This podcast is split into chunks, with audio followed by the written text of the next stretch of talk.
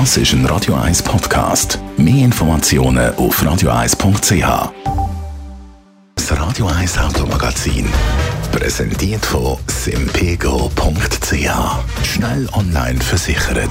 Simpego! Will einfacher. Bis 2025 hat sich Volvo vorgenommen, dass 50 Prozent von allen verkauften Autos voll elektrisch sind. Bis 2030 will man dann nur noch elektrisch unterwegs sein. Aktuell gibt es zwei Modelle, der XC40 und neu auch der C40 Recharged. Was ist das genau für ein Auto? Andrea Auer, Autoexpertin bei Comparis. Also offiziell ist der C40 ein SUV, aber ich würde jetzt mal sagen, mit der stark abfallenden Dachlinie ist der C40 dann doch wohl eher ein SUV-Coupé oder ein Crossover-Coupé, hat man auch schon gelesen, als halt wirklich ein reiner SUV. Designtechnisch ist er am XC40 aber sehr, sehr ähnlich. Er hat zum Beispiel auch die Volvo-typischen LED-Skiwerfer und, was jetzt äh, bei den Elektroautos natürlich so üblich ist, der C40 Recharge, der hat auch einen geschlossenen Kühlergrill. Jetzt, was natürlich vor allem Auto interessierte Wunder nimmt, wie sieht es unter den Huben aus? Was hat der für Leistung?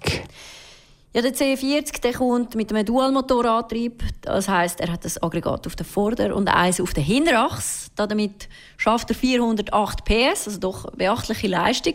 Und das Drehmoment das liegt bei 660 Newtonmeter, also äh, auch sehr viel Kraft, die da auf die Straße kommt.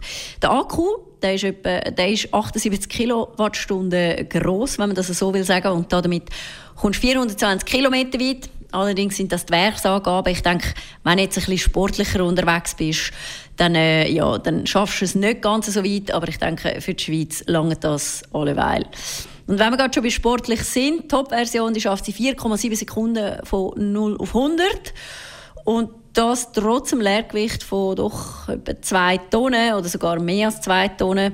Und was es vielleicht auch noch zu erwähnen gibt, die Technik, die teilt sich der C4 Recharge übrigens mit dem Polestar 2 und mit dem kleinen Brüder oder mit dem Brüder, nicht dem kleinen Brüder XC40.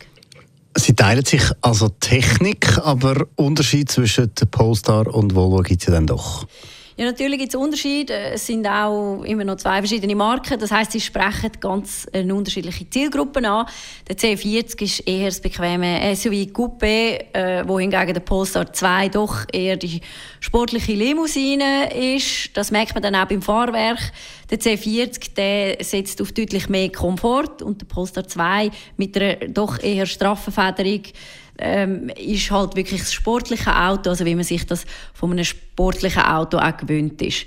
Vielleicht noch schnell zu der Leistung. Dort äh, bewegen sich die beiden Autos durchaus auf Augenhöhe. Aber beim C40 ist es dann natürlich so, dass er nicht mehr als 180 km/h fahren kann. Im Polestar 2 kommst du dann doch auf Tempo 200. Äh, das, oder beim C40 ist das vor dem Hintergrund, dass Volvo äh, vor kurzem bekannt gegeben hat, dass sie alle ihre Autos in Zukunft bei 180 km/h abriegeln, einfach aus Sicherheitsgründen. Danke vielmals, Andrea Auer, Autoexpertin bei comparis.ch. Mehr von ihr dann heute in einer Woche oder natürlich jederzeit auch online auf radio1.ch.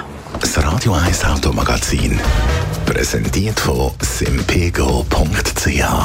Ihre Online-Versicherung für Auto, Oldtimer, TÜV und Haushalt. Simpego! Will einfacher.